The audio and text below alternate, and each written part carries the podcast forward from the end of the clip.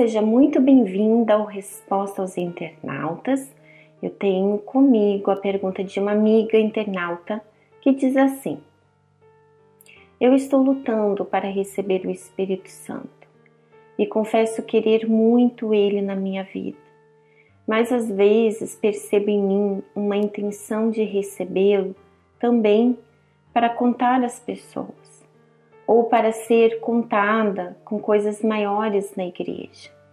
Não quero buscá-lo sabendo que existe, ainda que pequena, uma intenção ruim em mim. Como então buscar a Deus com a única intenção de recebê-lo, para ser dele? Já estou há tanto tempo buscando e até hoje não recebi. Estou muito triste por isso. Às vezes, até penso que para mim não tem jeito. Por favor, me ajude. Bem, de repente você que está me ouvindo, você também se identifica com essa pergunta, com esse comentário, né?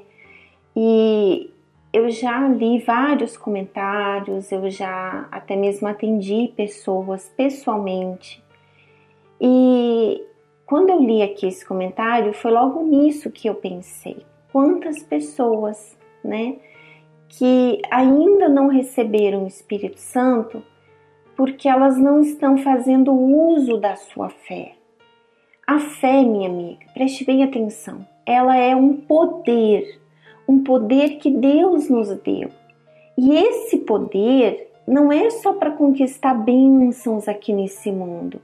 Não, mas principalmente para você conquistar o Espírito Santo, conquistar e manter a sua salvação.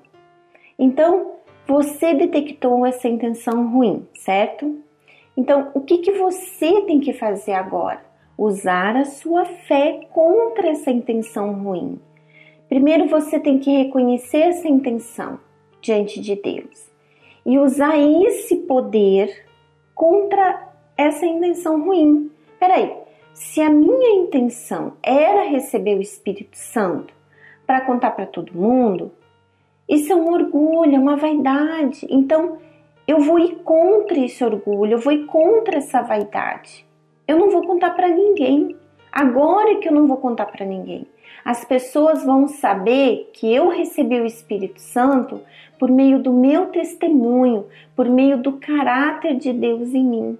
É isso. E o mesmo, minha amiga, você deve fazer em relação aos sentimentos, aos pensamentos. Você tem que agir a sua fé contra eles e não se render a eles. Quando você detectar um pensamento ruim, que você não é de Deus, que por causa dos pecados que você cometeu, que não tem mais jeito para você, que você nunca vai ser perdoada por Deus, que Deus não ouve a sua oração e tantas outras coisas que de repente a sua mente tem sido bombardeada. Quando você se rende, você está se entregando a esses pensamentos, você está se entregando a esses sentimentos e você vai se tornando uma pessoa fraca. E quantas pessoas não têm se condenado, desanimado na fé por causa disso? Amiga, o que você tem visto a seu respeito? De repente você tem visto muitas coisas ruins. Então, o que, que você vai fazer a respeito disso que você está descobrindo?